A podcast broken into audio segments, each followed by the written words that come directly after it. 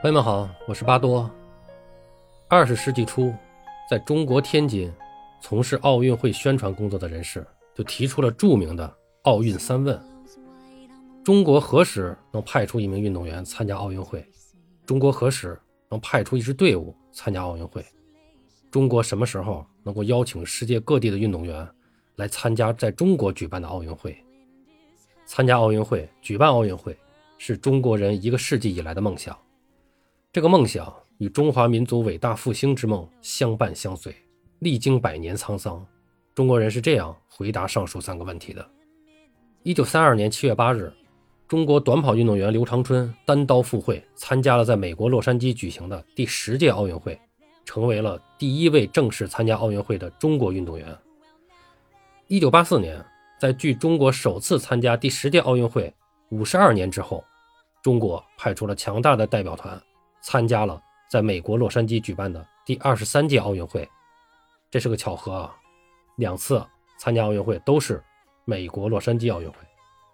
这一次，中国体育代表团一行三百五十三人，其中运动员二百二十五名，参加了十六个项目的比赛和网球表演赛。中国在奥运会历史上的零的记录，在这次奥运会上被中国射击选手徐海峰击破，同时被誉为体操王子的李宁。夺得了三枚金牌、两枚银牌和一枚铜牌，是当届奥运会获得奖牌最多的选手，名噪一时。中国运动员最终取得了十五枚金牌的优异成绩，排在了奖牌榜的第四名。到了二零零八年，奥运会终于来到了中国，在北京举办的第二十九届奥运会上，共有来自世界各地的参赛国家及地区二百零四个，参赛运动员一万一千四百三十八人。设二十八个大项，三百零二个小项，共有六万多名运动员、教练员和官员参加了这次奥运会。二零零八年奥运会共创造了四十三项新的世界纪录，以及一百三十二项新的奥运纪录，共有八十七个国家和地区在赛事中取得奖牌。中国奥运代表团共由一千零九十九人组成，其中运动员六百三十九人参加了全部的二十八个大项。最终以五十一枚金牌居金牌榜首名，是奥运历史上首个登上金牌榜首的亚洲国家。中国人不仅参加了奥运会，而且已经成为奥林匹克的竞技大国。而说起冬奥会，中国首次参加冬奥会是一九八零年普莱西德湖冬季奥运会。那么从一九八零年以来，中国体育健儿连续参加了九届夏季奥运会、十一届冬奥会。共获得二百四十枚金牌，中国奥运选手英雄辈出。其中我们耳熟能详的有：一九八四年第二十三届奥运会上为中国夺得奥运首金的男子射击选手徐海峰，和当届获奖牌最多的体操名将李宁；三获奥运冠军的中国女排；二零零二年短道速滑选手杨洋；二零零四年第二十八届奥运会上获得一百一十米栏冠军的男子田径选手刘翔。二零零六年第二十届冬奥会上获得中国雪上项目首金的男子自由式滑雪选手韩晓鹏，二零一八年第二十三届冬奥会上夺得金牌的男子短道速滑选手武大靖，等等等等，不胜枚举。一位位奥运选手不断奏响着中国奥运梦想的最强音。百年追梦，在取得竞技体育辉煌成就的同时，中国人。深切渴望能够更深入地融入奥林匹克大家庭，举办奥运会。而中国成功举办奥运会的历程，也并不是一帆风顺的。一九九一年，中国提出申办两千年第二十七届夏季奥运会，由此开启了北京迈向奥运城市之旅。这次北京申奥最终以两票之差惜败悉尼，未能实现梦想。但这并没有消解中国人的奥运激情。当时的巴多还在上学。投票的当晚，我也是熬夜看了直播。当听到北京失利的消息时，也是非常的沮丧。不过当晚值班的爸爸在第一时间打了一个电话到家里，对我说：“哎呀，我们唱了这么长时间的好运北京，好运北京，还是运气差了点祝悉尼好运吧。呃，以后中国还会申办奥运的，不过可能不会马上申办，估计是再等等才能够再次申办。咱们还是需要再积累积累，综合国力再强大一些才好。”不过也好，可能那时候办奥运的时候你就已经上班了，以后就得靠你们了。今天咱就别多想了，早点睡，明天还上学呢。之后我还是辗转反侧了很久才睡着。我知道爸爸对中国举办奥运会的期待也是非常强烈的，他一直在体育中心工作，就参与了九零年亚运会的工作，是特别期望能够再为奥运会的举办做点工作的。不过这次申办的失利，他也清楚自己的这个愿望无法实现了。到时候他已经到了退休的年龄。时间来到了一九九九年四月七日。北京正式宣布第二次申请举办2008年第二十九届夏季奥运会。2001年7月13日，在国际奥委会第一百一十二次莫斯科全会上，北京在第二轮投票中胜出，获得了举办权。中国人的百年奥运梦想在这一天全部变为现实。那天晚上，我没有守在电视机前观看直播，因为那时的我已经参加了工作，前几天就接到了单位的任务。要在这一天到天安门广场参加服务保障工作。当天晚上，北京在世纪坛和天安门广场有两个活动现场。呃，天安门广场上也是聚集了很多的群众，还有一些表演团体在准备着为庆祝活动做着准备。当时的通讯信息并不像现在这么发达，我们在广场上是看不到电视直播的，也不能第一时间知道进展的情况。不过呢，还是有的群众手中有收音机。在播放着直播的情况，你只要看到有一大群人聚集在一堆儿，那个中心的那个人一定是手里有一个收音机正在外放着，大家都围在他的周围听着。我那时刚工作时间不久，我一边认真完成着工作任务，一边问我的领导：“那么多人准备了庆祝节目，一会儿到了点儿，怎么能快速的知道该不该庆祝呢？”领导就说：“你操心可真多，把自己的岗位盯好就行了。”不过他还是和我说：“你听到了吗？”广场上不是有广播吗？那大喇叭，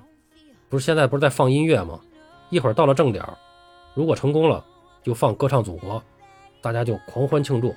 如果失利了，就放肯尼基的萨克斯曲《归家》。我恍然大明白，啊，这么神奇！顿时感觉自己的工作不光很神圣，还有些神秘的色彩了。不过说实话，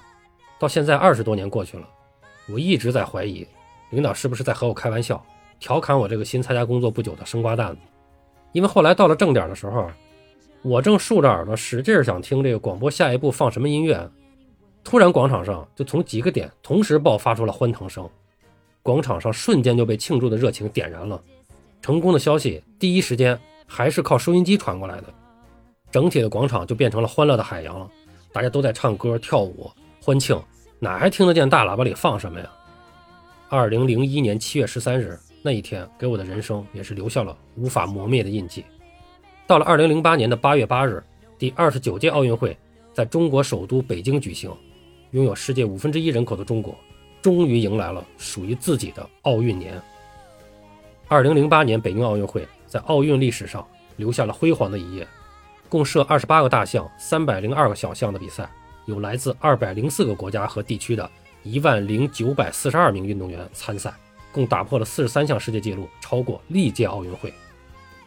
美国游泳选手菲尔普斯夺得了八枚金牌，打破了自1972年第二十届奥运会以来一名运动员在同一届奥运会上获得金牌数最多的七枚的纪录。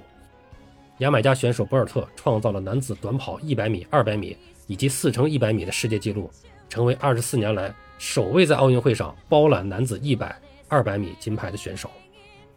中国代表团取得了五十一枚金牌的优异成绩，第一次名列奥运金牌榜首位，也成为历史上第一个登上金牌榜榜首的亚洲国家。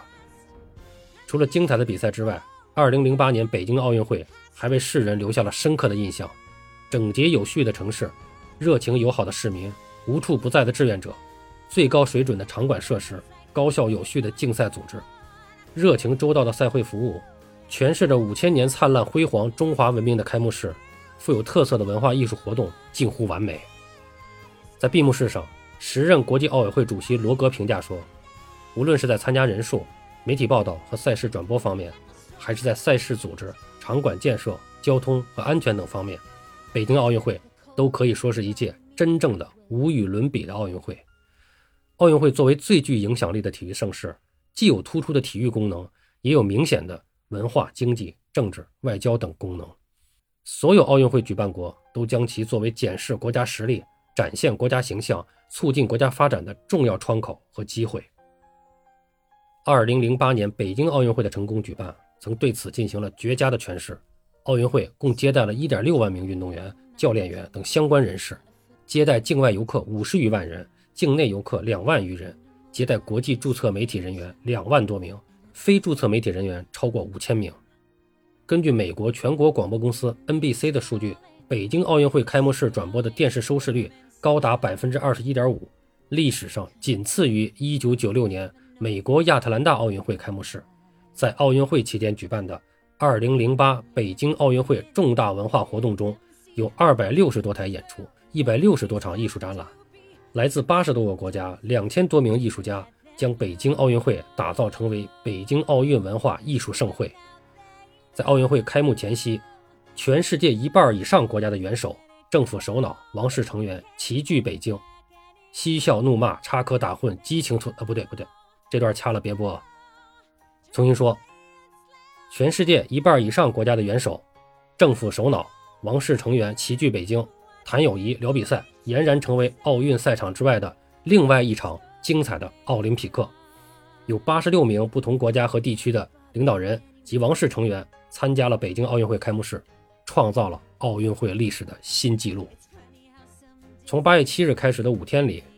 中国国家领导人与美国总统布什、日本首相福田康夫、俄罗斯总理普京等政要分别进行了七十余场会见。北京奥运会被誉为除联合国大会之外的又一次外交盛会。二零零八年北京奥运会。见证了北京这座城市现代与传统的和谐共存，更见证了中国这个曾经积贫积弱的国家重新站在了世界舞台中央的高光时刻，也成为中国与世界互联互通的桥梁和纽带。时光荏苒，日月如梭，当2008年北京奥运会的辉煌正在逐渐融入国家发展的巨大身影之中时，新的奥运梦想悄然勃发。2013年11月3日。中国奥委会正式致函国际奥委会，提名北京市为2022年冬奥会的申办城市，举办冬奥会，并成为历史上首个双奥之城。中国北京再次踏上追梦之旅。2015年7月31日，在马来西亚吉隆坡举行的国际奥委会第一百二十八次全会上，国际奥委会主席巴赫宣布，北京获得2022年冬奥会举办权，奥运会。再度花落北京，这既显示了国际社会对中国经济稳步发展、社会持续进步的信心，也是对北京举办2008年夏季奥运会的又一次高度肯定。北京冬奥会是我国重要历史节点的重大标志性活动，是展现国家形象、促进国家发展、振奋民族精神的一个重要契机，是助推对外开放、构建人类命运共同体的重要舞台，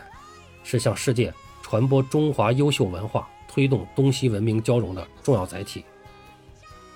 众所周知，二零二零年是我们全面建成小康社会的一年，而二零二一年呢，又是我们建党一百周年之年。在这个重要的历史节点上，举办北京冬奥会，是振奋民族精神、凝聚海内外中华儿女团结奋斗的一个重要契机，也是展示改革开放成就、增强国家软实力和国际影响力的重要平台。届时，北京将成为世界上第一个。既举办过夏季奥运会，又举办过冬奥会的城市，我国也将成为世界上第一个夏奥会、冬奥会、青奥会都举办过的国家。北京2022年冬奥会于2022年2月4日至20日举办，冬残奥会于2022年3月4日至13日举办。届时，北京2022年冬奥会和冬残奥会将吸引来自世界各地的运动员、体育官员和新闻记者。他们直接参与其中，还会有数十亿观众通过电视转播观看赛会的盛况。北京冬奥会的举办期恰逢中国的新春佳节，二月四日是北京冬奥会开幕的日子，正是春节的大年初四，更是二零二二年第一个节气立春。立春之日，民间有迎年、立春祭、打春等习俗，体现人们对农业丰收、生活和睦。吉祥安宁的向往和期盼，在同一天迎来冬奥会，同样寄托着希望各国运动员在冬奥赛场上比出好成绩的美好愿望。另外，北京冬奥会还赶上了中国传统的元宵佳节。二零二二年的元宵节是公历的二月十五日，也是冬奥会的第十二个比赛日。此时赛程过半，正是各国代表队保持状态、发起冲刺的阶段。在农历新年后的第一个月圆之夜，全国人民在赏月、赏灯、闹元宵的同时，观赏精彩的冬奥会比赛，为各国运动员们呐喊助威。二零二二年春节与北京冬奥会双喜临门，这是巧合吗？当然不是。